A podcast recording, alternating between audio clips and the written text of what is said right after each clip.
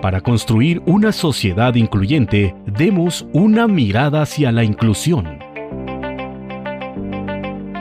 Radio Imer, la voz de Balún Canán, una emisora perteneciente al Instituto Mexicano de la Radio, presenta Una mirada hacia la inclusión, un programa para sensibilizar a la sociedad sobre la no discriminación hacia personas con discapacidad. Conduce Lucy Martínez.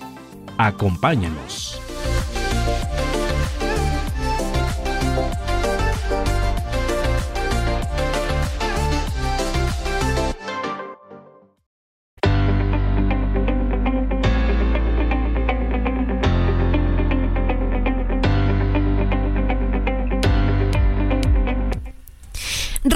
107.9 de FM y 540 de AM. Bienvenido y bienvenida este lunes 19 de abril del 2021 a una emisión más de una mirada hacia la inclusión. Soy Lucy Martínez y voy a estar acompañándote estos minutos y con otro tema más de la inclusión y personas con discapacidad. El día de hoy vamos a tratar un tema igual súper, súper interesante. Vamos a hablar con gente emprendedora y con unos chicos que están emprendiendo una página de Facebook y un canal de YouTube sobre todo para dar como cursos de música a gente con discapacidad.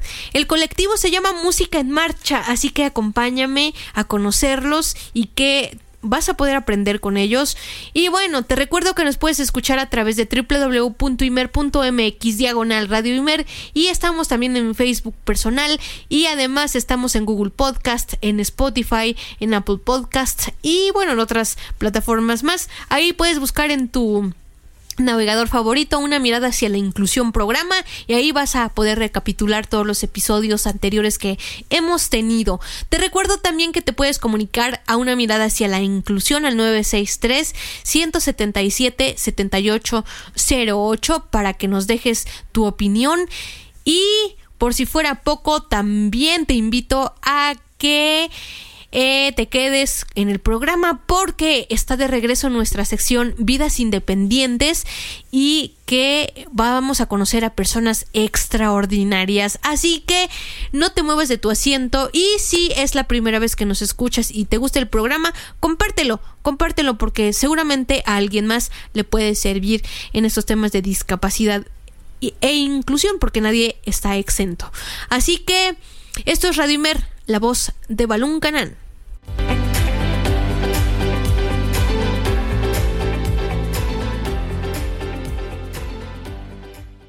Esta es la entrevista.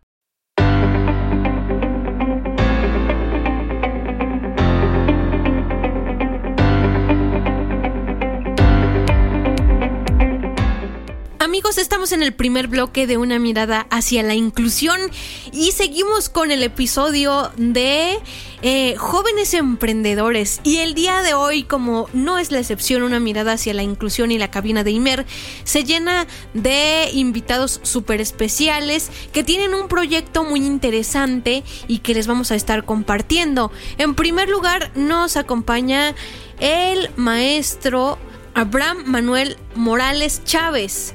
En segundo lugar nos acompaña la compañera Wendy Fabiola González Ayala. Y en tercer lugar, y no menos importante, está el compañero Jesús Emanuel García Rodríguez. Ellos dos, tanto Wendy como Emanuel, son estudiantes de música, así que les damos la bienvenida aquí al IMER. Buenas tardes, chicos. Buenas, tardes. ¿Cómo estás? Gracias por invitarnos. Hola, ¿qué tal? Buenas tardes, Lucy, y buenas tardes a todo tu auditorio de IMER y del programa de Una mirada hacia la inclusión. Muchísimas gracias por la invitación. Pues para mí es importante presentar este tipo de proyectos porque queremos dar a conocer que las personas con discapacidad tienen mucho potencial y en este caso los compañeros tienen este discapacidad visual todos y tienen una página de Facebook que se llama Música en Marcha. Es muy importante y entonces vamos a comenzar ya con las preguntas y la primera va dirigida al maestro Abraham. Maestro, por favor, eh, coméntenos, ¿cómo surge la idea de crear este proyecto de música en marcha? Bueno, sí, les platico. Hace aproximadamente como unos tres meses, nuestro amigo Oscar Corso, el día de hoy no pudo estar presente, le mandamos un saludo. Él me manda un mensaje, me dice, traigo esta idea y me la empieza a platicar ahí en un mensaje en audio. Yo previamente también traía la misma idea, pero no la había llevado a cabo, ¿no? Era algo similar en cierto aspecto, hablar de, música, pero también de otras cosas para la discapacidad, ¿sí? Entonces ya nos pusimos de acuerdo, empezamos a platicarlo y pues me llama para ahora sí hacerlo más formal. Y en ese instante, pues me dice, ¿tú conoces a alguien más para que los invites a que formen parte de este proyecto? Pues todavía no teníamos el nombre de Música en Marcha. Y ya, ¿no? Mm, le dije, no, pues tengo a Wendy, tengo a Manuel, que somos, pues formamos parte de, de otro proyecto de romance y pues le pareció muy buena la idea. Ya me dijo, no, pues tú comunícales esto que estamos platicando, a ver qué les parece, de hacer tutoriales de instrumentos, de teoría musical, de lo que es musicografía. Y pues de esa manera fue como se dio pues este proyecto de música en marcha con él y él también a su vez pues empezó a comunicarse con su gente, con sus conocidos, amigos, para que también se integraran al mismo. Y de esa manera, pues ya estamos aquí el día de hoy. Qué fantástico, eso nos llena de emoción y ya poco a poco vamos a ir conociendo de este proyecto. Y le preguntamos aquí a Wendy, Wendy, ¿cuál es el objetivo de ustedes como equipo? Yo creo que nuestro objetivo es, eh, pues ahora sí que ayudar a otras personas con discapacidad que a lo mejor tengan curiosidad o quieran dedicarse seriamente a, tocar un instrumento, a aprender eh, musicografía, eh, braille. Yo considero que nuestro objetivo es eh, hacia ellos y, ¿por qué no?, también hacia la gente sin discapacidad, a lo mejor algún maestro que tenga un alumno ciego que, no, no, sepa cómo enseñarlo que tenga ciertas dudas, ¿no? Eh, enseñarle que también se puede incluir, que también puede dar eh, de sí mismo a esa persona, a ese alumno. Oiga, pues es increíble esto que hacen ustedes y eh, bueno, es algo muy, muy genial porque muchas personas con discapacidad están interesadas en la música, por ejemplo, y en ocasiones tú vas como alumno con algunos maestros y no saben cómo enseñarte y entonces también aquí es un aguas y que les va a permitir a muchos docentes que no tengan discapacidad, que eso ya lo vamos a ver más adelante, que, em, que pues puedan apoyar a estos chicos. Pero bueno, le preguntamos también aquí a Emanuel, eh, que es el compañero que se va a encargar de subir y editar los videos tanto a la página de Facebook como a un canal que tienen pensado en YouTube. Así que compañero, compártenos por favor cómo subes los videos y qué programa usas para editar el, video. Sí, bueno, pues eh, la herramienta que utilizo por el momento para editar los videos es una aplicación que se llama Movie Maker. Como saben, aquí mis compañeros y toda la gente del gremio de las personas ciegas, para una persona con esta discapacidad no es nada fácil editar videos, es un poco más sencillo o prácticamente más sencillo el editar audio. Sí, editar videos es muy complicado, más no imposible, entonces, pues se lleva tiempo, ¿no? El poder este, hacer un buen trabajo en edición de video, pero con práctica, a prueba y error, prueba y error, puedes llegar a hacer trabajos aceptables, ¿no? Y es mi caso, y bueno, que lo haces con todo el entusiasmo, el cariño de que salgan las cosas bien y sobre todo con este proyecto que comparto con mis compañeros. Tengo que estar escuchando todos los videos que ellos hacen, pero es una manera muy bonita de, también de, de yo nutrirme de todos los conocimientos que ellos pues nos van a ofrecer en estos tutoriales, ¿no? Pero sí es ahí estar modificando ahí ciertas cosas, los ruidos, los detalles, eh, cuando queda mucho espacio ahí solo, pues estar ahí recortando para que el video tampoco se haga tan largo, ponerles música de fondo, ponerles efectos de, de sonido y no le muevo tanto en lo visual porque ahí sí pues se ocupa ahí ayuda, pero en lo que viene siendo cuestiones del sonido o aplicarle efectos de audio y todo este, este asunto, sí. Perfecto. Y oigan, esta pregunta no viene en el cuestionario, pero es muy fácil de responder. ¿En algún momento ustedes tienen planeado eh, cobrar alguna remuneración por estos videos o de verdad es totalmente gratuito? En este momento la idea es gratuita. Sí, todavía no es algo que vayamos a hacer. Sí tenemos en mente el que esto se pueda difundir y llegue a más personas y pues que YouTube pues te remunere algo de esto mismo. ¿Por qué? Porque necesitamos también de esa motivación para nosotros seguir realizando pues estas actividades, ¿no? Y, necesitamos también un sustento. si se puede dar de esa manera, qué bien. Sí, yo pienso que sí debemos de dirigirnos hacia allá también. Claro, claro, porque es importante. Digo, eh, cobrar algunas cuotas quizá no muy eh, complejas. Eh, bueno, que de eso ya se encargaría la empresa de esta empresa de, de, YouTube para subir los videos, ¿no? Pero sí es importante resaltar porque todo el trabajo que hacen ustedes, por ejemplo, pues lleva tiempo, como por ejemplo grabar los tutoriales y este tipo de situaciones. Y antes de irnos al corte, vamos aquí a preguntar al maestro Abraham, ¿es difícil aprender musicografía en braille? Bueno, eh, considero que no. Es un apartado del sistema braille también. Entonces, una persona que quiera aprender musicografía debe primero saber escribir y leer en braille. ¿Sí? ¿Por qué? Porque esto le va a permitir tener una fluidez al momento de leer la música. La música se escribe de igual manera con los mismos seis puntos, son los mismos signos, solamente que nosotros los vamos a interpretar como música. ¿sí? Un ejemplo, mm, una blanca de do, nosotros la escribimos con la N, ¿sí? Pero si nosotros sabemos que eso es música, para nosotros el músico representa do blanca para las demás personas va a ser la N. Es solamente relacionar eh, los signos con algo de la música. Pero yo considero que no, no es complicado, solamente es tener esas ganas, el entusiasmo y, poner atención a lo que pues las personas que tengan ese conocimiento te digan. Pero no, no, no.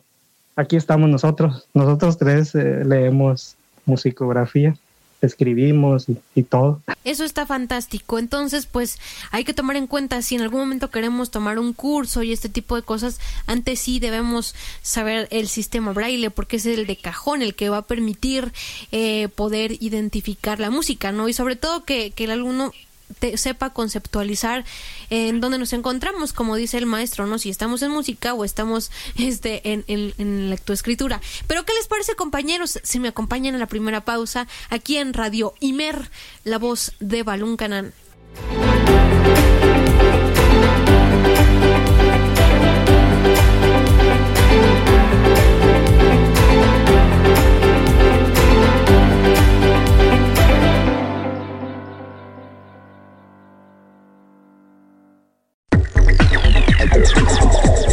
Queremos escucharte. Haznos llegar tus comentarios al correo electrónico una mirada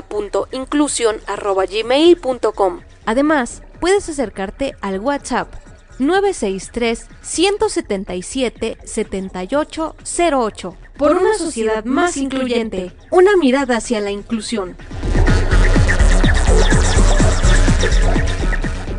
La discapacidad no te define te define cómo haces frente a los desafíos que la discapacidad te presenta. Continúa escuchando Una mirada hacia la inclusión. El miedo es la más grande discapacidad de todas. Vidas independientes. 8, 7, 6, 4, 3, 2, 0, and lift off for the final launch of Endeavour. Expanding our knowledge, expanding our lives in space.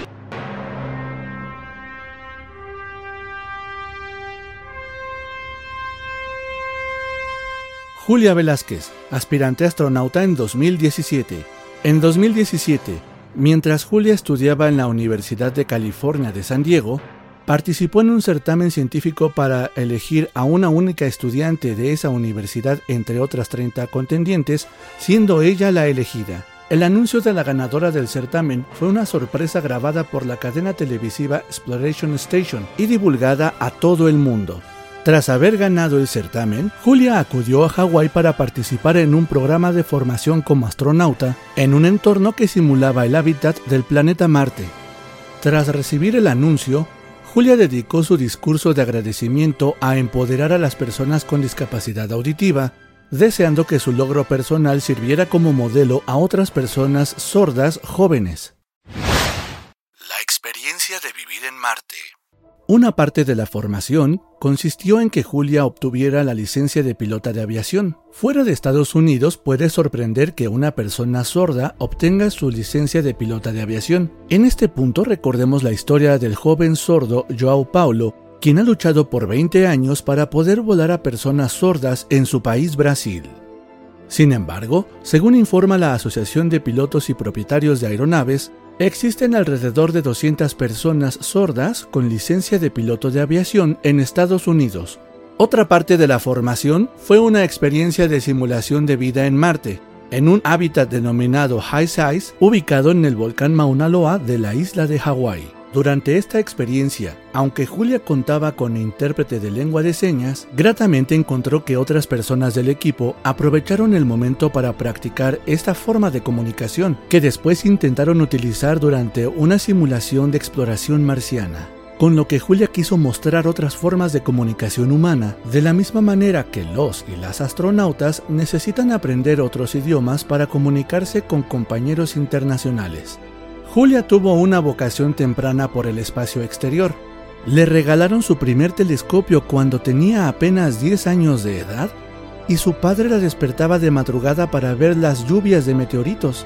Desde entonces, su currículum no ha dejado de llenarse de formación y experiencia.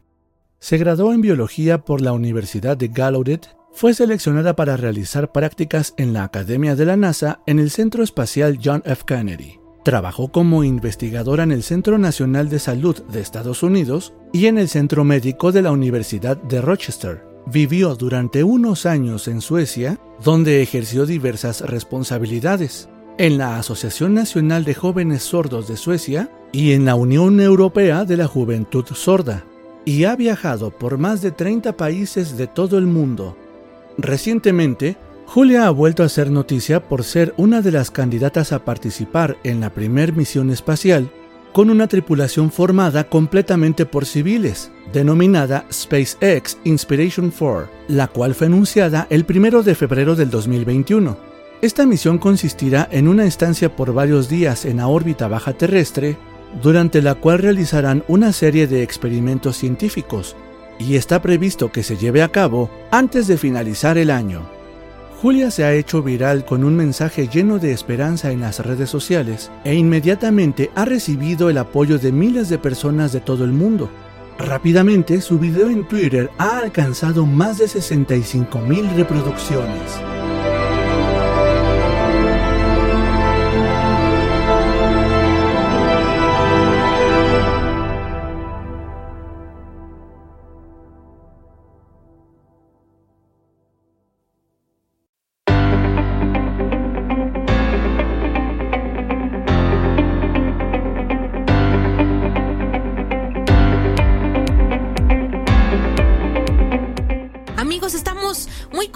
En el segundo bloque de este programa tan maravilloso. Y el día de hoy estamos eh, conversando con el maestro Abraham y sus alumnos que tienen un proyecto magnífico y sobre todo que es de emprendedores. Ya vimos antes de irnos al corte en qué consiste la musicografía braille y también pudimos observar eh, cómo una persona con discapacidad visual puede editar los videos. Así que aquí estamos si nos acabas de sintonizar. Y bueno, esta pregunta va para Wendy. Wendy, eh, ¿existen partituras en braille?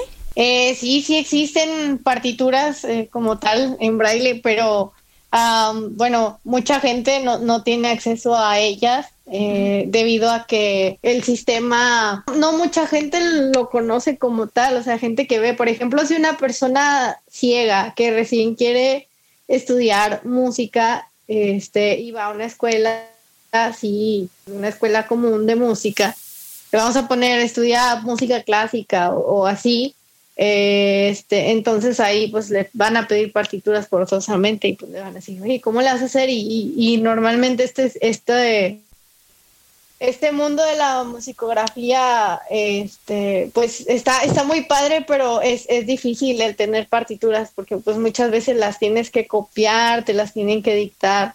Eh, ya últimamente ya he visto que andan personas, este, subiendo eh, archivos para imprimir en braille, en formato braille para, para imprimir y para que se puedan leer las partituras. Pero eso hasta ahora. Antes pues era más complicado porque pues sí, ahí te tenías que sentar a que te dictaran y que y todo eso. Mm, yo cuando estudiaba la licenciatura pues sí era algo complejo porque yo tenía que buscar a alguien que me dictara como dice Wendy, en este momento puede acceder a una partitura a través de, de estos eh, archivos, ¿sí? Ya tú lo tienes y lo mandas a imprimir y pues ya se están haciendo mm, ciertas cosas en, en facultades de música que favorezcan eso porque en su momento pues sí era algo complejo para mí el que me estuvieran dictando, el que espérame, es que no tengo chance y que busca a alguien del servicio social y, muchas veces esas partituras eh, son difíciles para escribir, no son sencillas.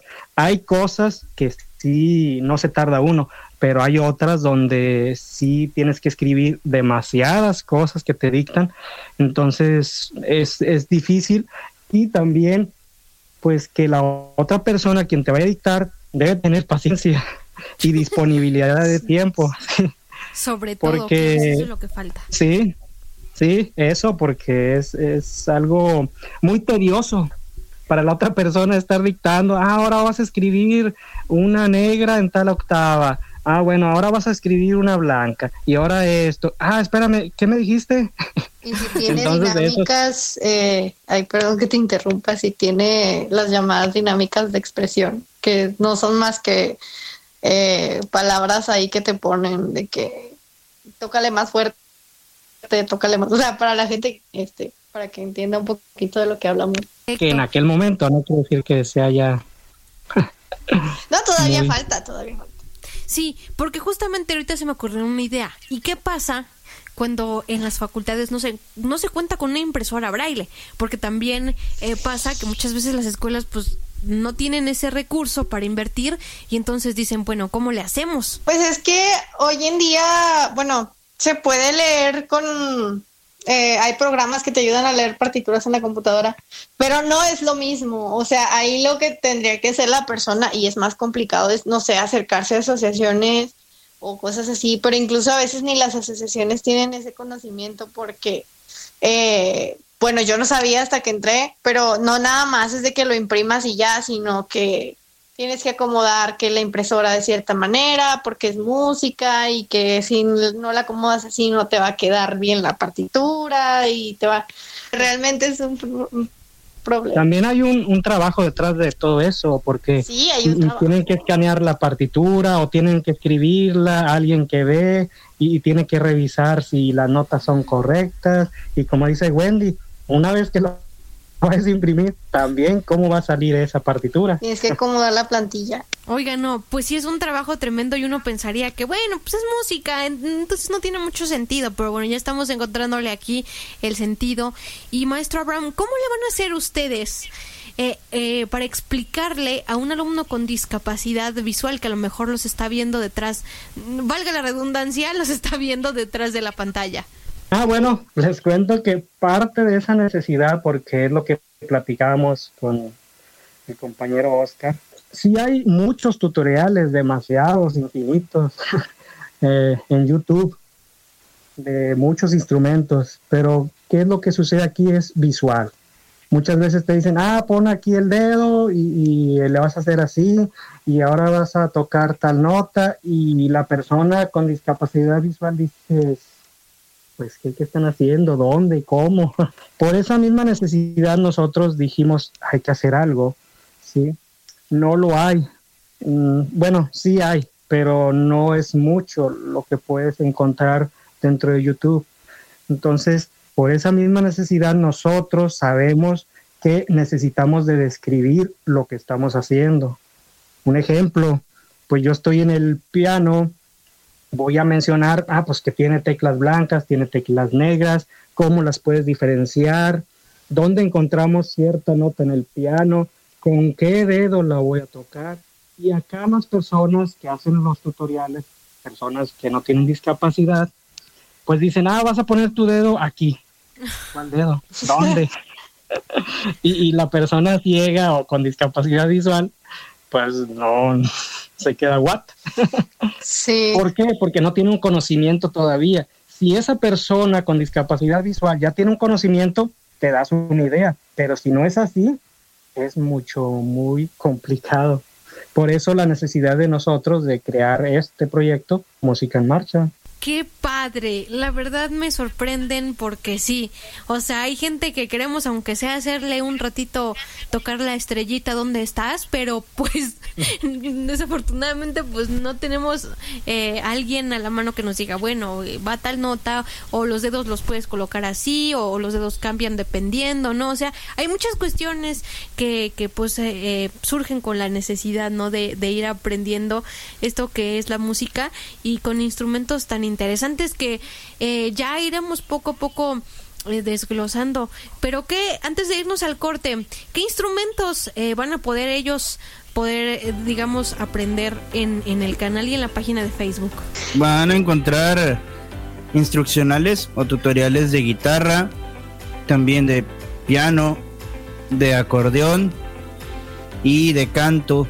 Y bueno, pues de todas formas estamos ahí pensando a futuro ingresar eh, algún otro instrumento, la tuba, también puede ser ahí batería, pero por lo pronto estos son los principales, guitarra, acordeón, piano y canto.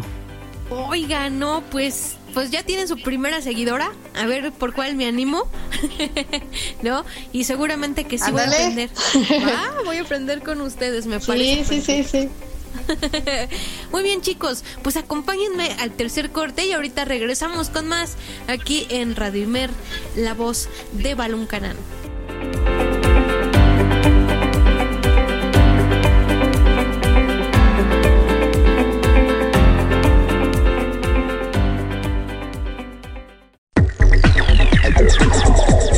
Queremos escucharte. Haznos llegar tus comentarios al correo electrónico una mirada.inclusión.gmail.com. Además, puedes acercarte al WhatsApp 963 177 7808 por una sociedad más incluyente. Una mirada hacia la inclusión. La única discapacidad en la vida es una mala actitud. Scott Hamilton.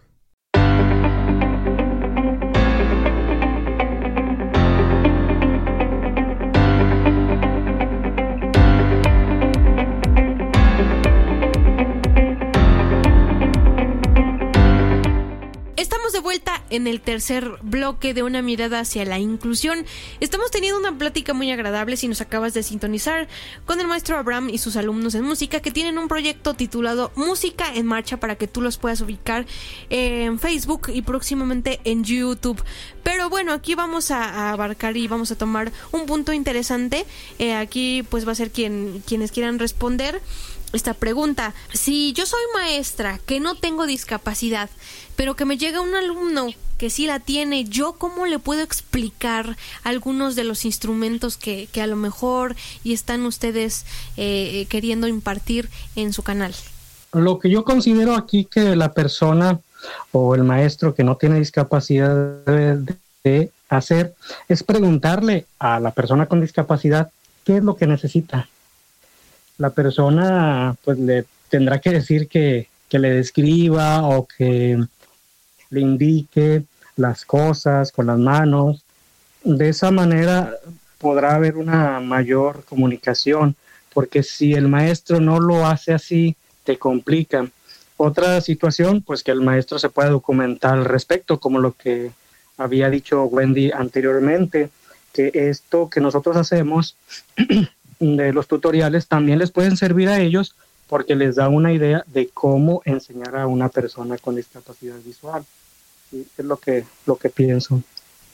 Perfecto, maestro. Wendy, ¿algo que quieras agregar a esta pregunta? Yo, bueno, voy a hablar de mi perspectiva como alumna.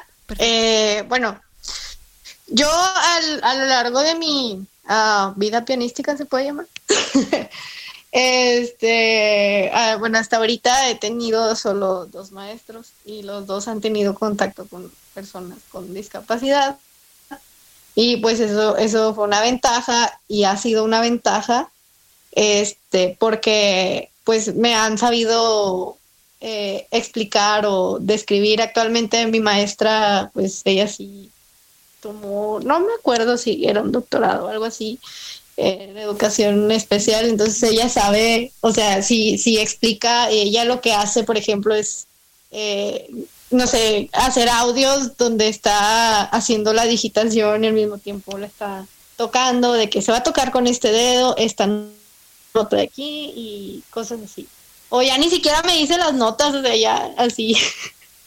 este, pero así, así, bueno, en, en mi experiencia eh, pues yo creo que como alumno es, es, eso nada más que los maestros traten de ser más descriptivos. O sea, incluso ni siquiera se necesita estudiar algo en educación especial, digo, con ser paciente y con ser eh, descriptivo y, y pues sobre todo tener paciencia y empatía, ¿no? Claro. Yo creo que con eso y este, con eso ya, ya, pues ya la, ya la hiciste como maestro. No sé si algún maestro nos está escuchando. Sí, nos escuchan varios maestros, entonces eh, pues es importante que escuchen esta información porque de repente existen mitos de que, ay, es que como eres con discapacidad necesito un técnico de esto, un técnico del otro, ya te quieren amontonar un montón de personal, ¿no? No, no, no, no, no, no, no, no, no, no necesitas exactamente ser eh, maestro de educación especial o haber tenido algo de educación especial. Eh, eh, eso yo, yo lo comparto porque al menos en mi caso me tocó así, pero ahí, o sea, aquí mismo eh, Abraham y Emanuel podrán decirme de que no, mi maestra me explica así y, eh, él o ella no estudiaron nada que tenga que ver con la educación especial. Claro, y bueno, esta pregunta va para Emanuel porque ha estado muy callado aquí en el programa y el chiste es que participamos todos. ¿Cuál es su plan futuro? ¿Qué, qué pretende? Plan a futuro, bueno, pues va enfocado al objetivo principal del proyecto, ¿no? El llegar tanto a personas con discapacidad. Ese es nuestro enfoque principal, pero también llegar a personas sin discapacidad, tanto alumnos, o sea, para que sepan cómo una persona con discapacidad les explica las cosas a personas con, con discapacidad también, pero también para que ellos tengan ese tacto y esa esa visión, ¿no? De cómo nosotros le explicamos a alguien con nuestra misma condición y enfocado también a maestros, a maestros que no tienen discapacidad, para que también ellos, como dicen mis compañeros, puedan darse una idea de cómo pueden explicarle a algún alumno que ellos tengan con discapacidad. Y también a las personas que no están en el medio de la música, pero que quieren aprender, o sea, tengan o no tengan discapacidad. Esa es eh, pues la visión que al menos yo puedo hablar eh, de, del proyecto, ¿no? A futuro. No sé si mis compañeros quieran agregar alguna otra cosa. Que esto llegue a, a muchas personas, porque como lo dije, nosotros también necesitamos esa motivación de decir, ah, le está sirviendo a tal persona, ¿sí? Porque al paso del tiempo, así es, no, nos fijamos en las estadísticas, ah, ya llevamos tantos suscritos, ya nos han compartido tanto. Mm, esto a nosotros nos satisface. Claro, mm, eh, eh, no es algo a corto plazo, es a largo plazo.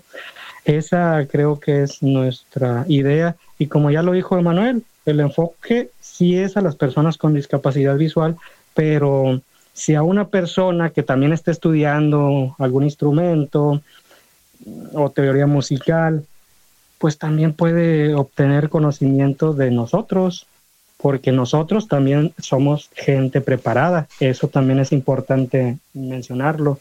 Yo tengo la licenciatura en música, aquí Emanuel y Wendy, pues ellos están estudiando un técnico, ¿sí? Entonces es gente que tiene un conocimiento de la música, no es gente tal vez que sea empírica. Esto también creo puede motivar a las personas con discapacidad visual a no solamente tocar el instrumento mm, empíricamente, como ya lo dije, sino de manera formal, ya teniendo un conocimiento de la musicografía y de la música en general. Oigan, eso está increíble. O sea, los chicos que vean estos videos van a estar en manos de profesionales, de gente que está estudiando y que tiene esas herramientas para explicarte a ti como persona con discapacidad que nos estás escuchando eh, a, poder manipular un instrumento. Pero bueno, antes de irnos del al corte, perdón, eh, ¿cuántos colaboran en, en el equipo y este, bueno, cuál es la función? Bueno, eh, está el compañero Oscar Corso, el paisano tuyo. Ah, perfecto. Él, pues es el que nos impulsó. Primeramente habló con el compañero Abraham que nos que impulsó este proyecto, ¿no? Él pues va a estar subiendo tutoriales de, de guitarra, así como de acordeón. El compañero Abraham también va a estar subiendo tutoriales de, de guitarra. También, pues eh, videos sobre la musicografía, eso lo vamos a estar haciendo la mayoría de los chicos. Entonces, Oscar también se va a encargar de eso, de, explicar algunos videos de musicografía. Tu servidor va a, estar subiendo videos que tienen que ver con el acordeón. Y está el compañero Osman Vázquez, también paisano tuyo. Él va a estar subiendo los videos relacionados al canto, a la respiración, en el momento de estar cantando, algunas técnicas de vocalización y todo lo que tiene que ver con el canto y la compañera Wendy pues eh, va a estar subiendo tutoriales que tienen que ver pues con el piano, que es el enfoque que estamos teniendo ahorita en cuestión de instrumentos y pues musicografía también. Eso está fantástico. Y estos ejercicios de respiración que, que va a dar el compañero eh, Osman es muy interesante también para los locutores que tenemos que aprender a manejar la respiración. Eh, pero, eh, ¿qué les parece si nos vamos a un corte y volvemos con más aquí en una mirada hacia la inclusión?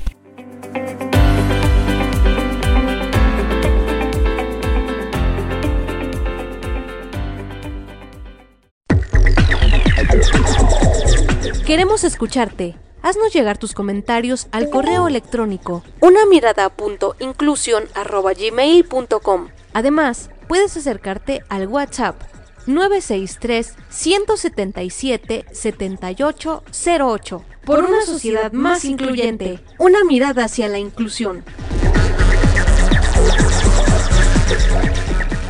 La participación es un derecho, no un privilegio. Continuamos.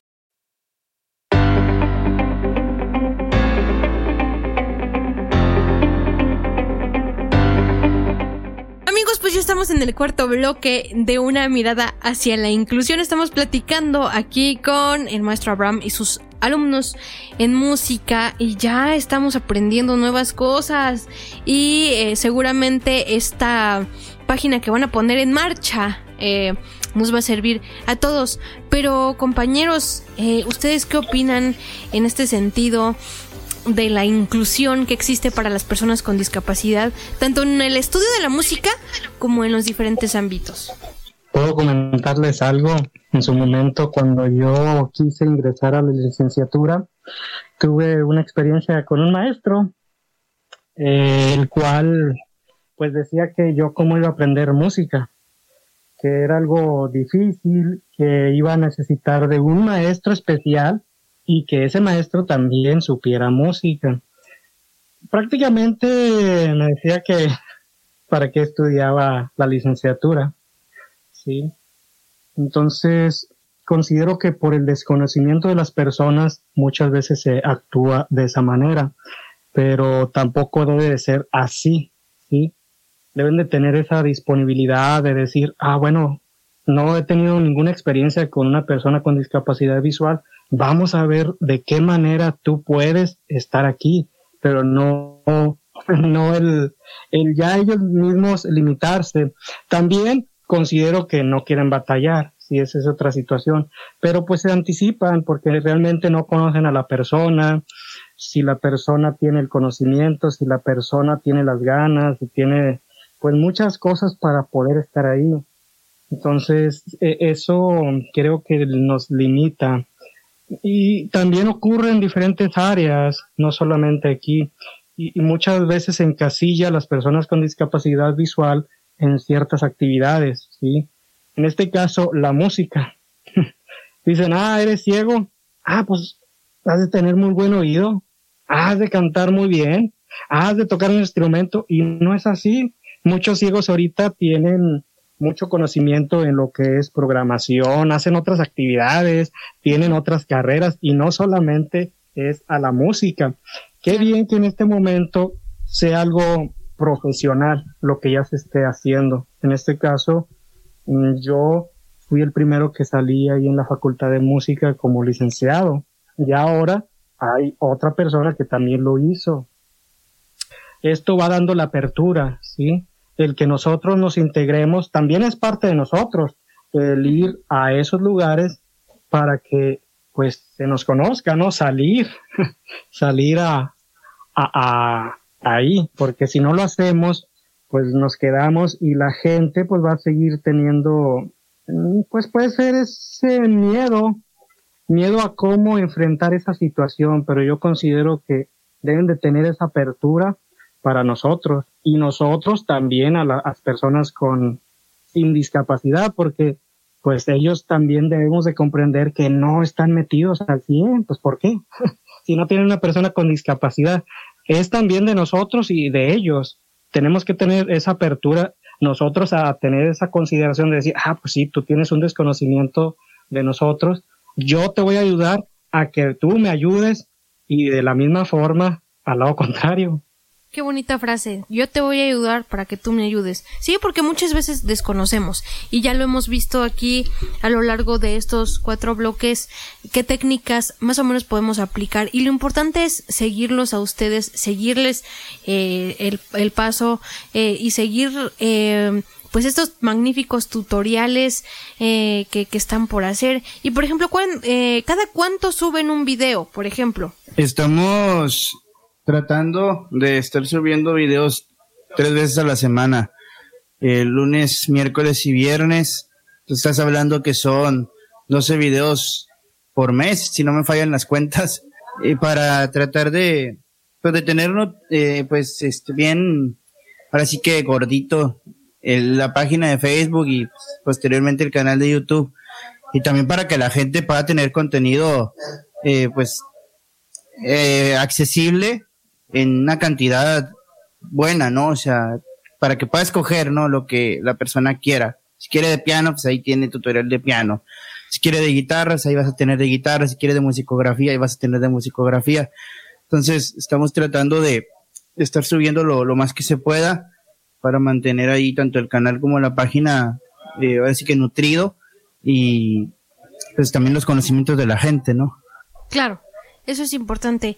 Y, y eh, una pregunta que se me acaba de venir ahorita que estaban diciendo, ¿no? De, de los conocimientos. Porque esto, esta duda puede surgir. ¿Creen eh, en, en esta nueva modalidad de, del aprendizaje a distancia? Digo, porque esto es lo que van a hacer eh, los chicos cuando vean sus videos. Pues en lo que hemos estado experimentando, Wendy y yo como alumnos y Abraham como maestro, a veces es complicado estando presencial si hay maestros que, como dice el compañero Abraham, algunos no quieren batallar, se cierran mucho, es que cómo lo voy a hacer, cómo voy a trabajar contigo, vas a necesitar asistencia.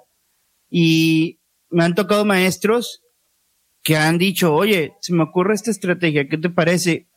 Y llegamos a un acuerdo y trabajamos de una manera excelente. Entonces, yo creo que cada cabeza es un mundo, ¿no?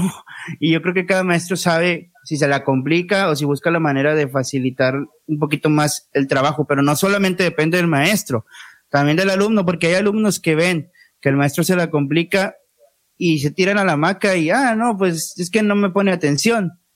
Pues bueno, entonces le echan toda la culpa al maestro, pero hay alumnos que, ok, mire maestro, si a usted no se le ocurre, mire, yo le puedo proponer esto, lo podemos hacer así. Entonces, a veces en presencial se hace un poquito complicado, ahora en línea llega a hacerse un poquito más, ¿sí? Es a lo que quiero llegar. Eh, yo al menos yo decía, ah, es en línea, no, va a estar más fácil. No, no es cierto. Se hace un poquito más complicada la, la comunicación con, con, el maestro. sí se facilitan en ciertas cosas, pero principalmente con estos maestros que se la complican tanto. Este, ay, es que, a ver, en línea sí es más complicado, eh, sobre todo en, en el aspecto musical. ¿Por qué? Porque, por ejemplo, si tú tienes tu clase y, el maestro te dice, ay, este, oye, nada más que en esta parte eh, es un piano y no un forte, ¿no? Entonces, este, pues tú tienes que tocar más bajito. Y le tocas bajito y es de que, ah, pero es que no te escucho. y es como que, a ver, sí lo estoy haciendo. Y luego dice, sí, sí, sí, sí lo estás haciendo, pero es que ya no te escucho. Y no es cosa de que me escuche o que lo haga bien o que lo haga mal. Es cosa del, de las plataformas, ¿no? Que, que pues, o sea, nunca va a ser igual porque pues nuestra voz está, está siendo eh, transferida, ¿no? Está, está siendo filtrada.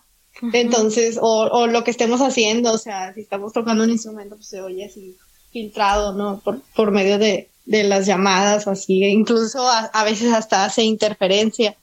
Entonces, este, eh, se llega a oír eh, mal, a veces con retraso, o sea, son muchas cosas, muchas, muchas cosas que yo considero que así virtual eh, es, son, es más complicado, sobre todo en el aspecto musical.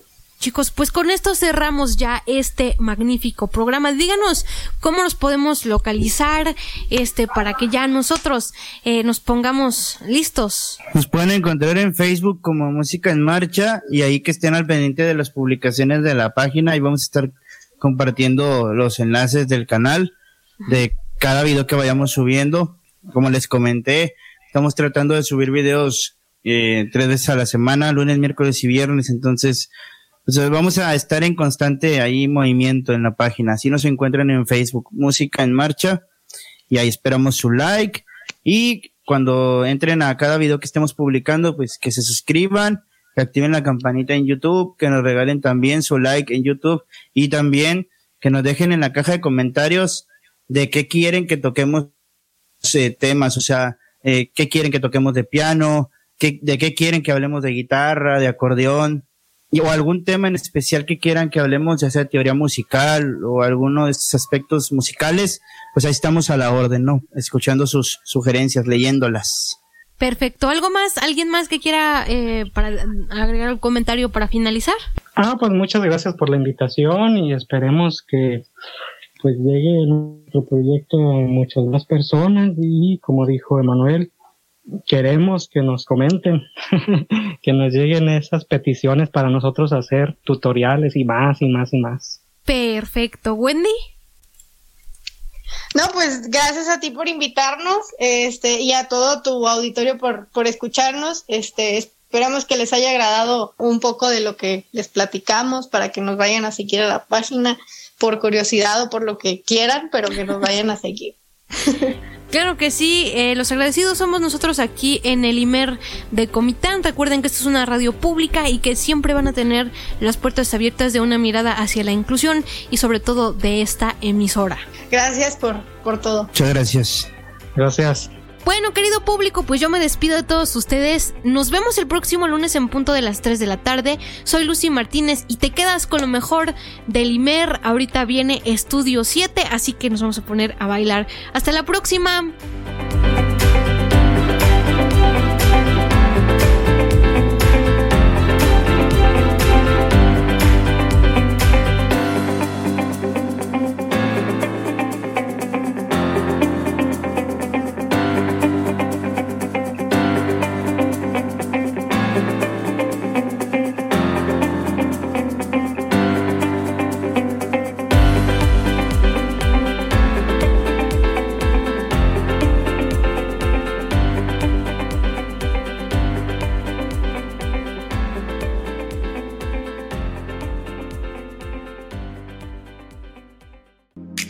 Radio Imer, la voz de Balún Canán, una emisora perteneciente al Instituto Mexicano de la Radio, presentó Una mirada hacia la inclusión. Juntos, ayudemos a conformar una sociedad incluyente. Escúchanos en la próxima emisión de Una mirada hacia la inclusión.